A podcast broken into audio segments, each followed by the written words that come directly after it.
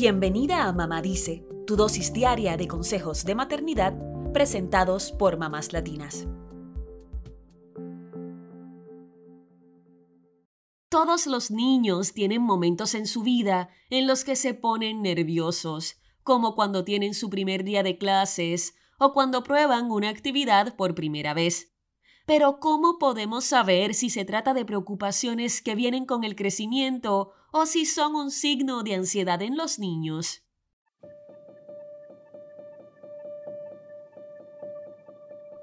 Casi el 10% de los niños de 3 a 17 años en Estados Unidos tienen ansiedad, según los Centros para el Control y la Prevención de Enfermedades. Y sí, estas son cifras previas a la pandemia. Hoy hablamos de las causas de la ansiedad en los niños y cómo podemos ayudarlos a controlarla. Si has notado que tu hijo está más nervioso de lo habitual, esto no necesariamente significa que tenga un trastorno de ansiedad. Es normal que los niños estén nerviosos cuando van a intentar cosas nuevas.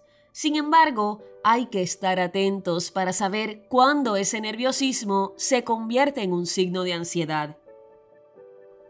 Según el psiquiatra infantil Stuart Lustig, los distintos trastornos de ansiedad comparten varios sentimientos en común, como preocupación constante, nerviosismo o malestar.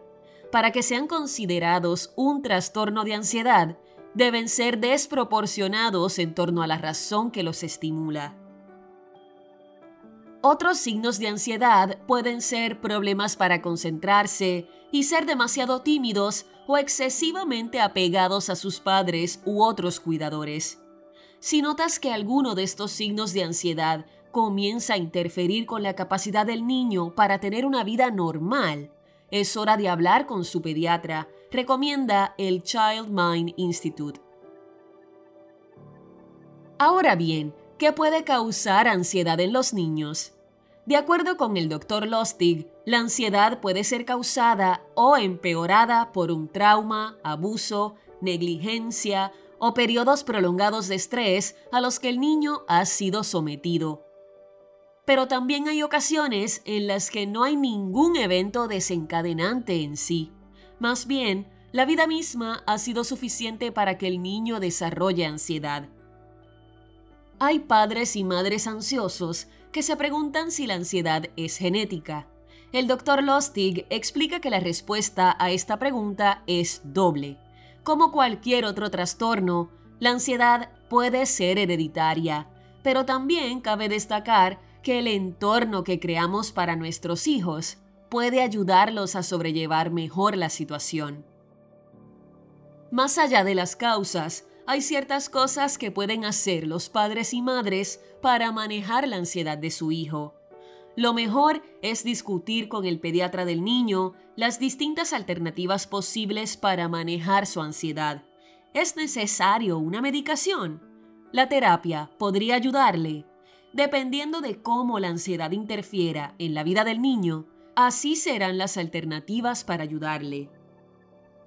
Mientras tanto, también te dejamos estas recomendaciones para ayudarle a tu hijo a manejar el nerviosismo y la ansiedad.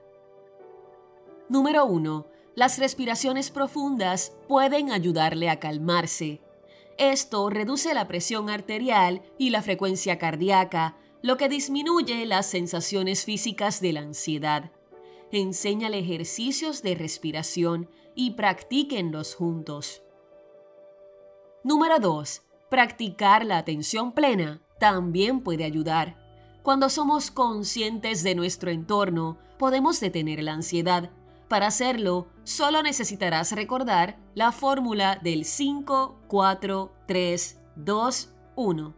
Pídele a tu hijo que nombre 5 cosas que pueda ver a su alrededor, 4 cosas que pueda tocar, 3 cosas que pueda oír, 2 cosas que pueda oler y una cosa que pueda probar. Número 3. Hablen juntos de la ansiedad. Aunque parezca increíble, una conversación puede ser tranquilizante para alguien que sufre ansiedad. Cuando hablas de la ansiedad con tu hijo, valida sus sentimientos y permites que sea escuchado. Hay muchas formas de manejar la ansiedad. No dudes en buscar ayuda si esas emociones se salen de tu control.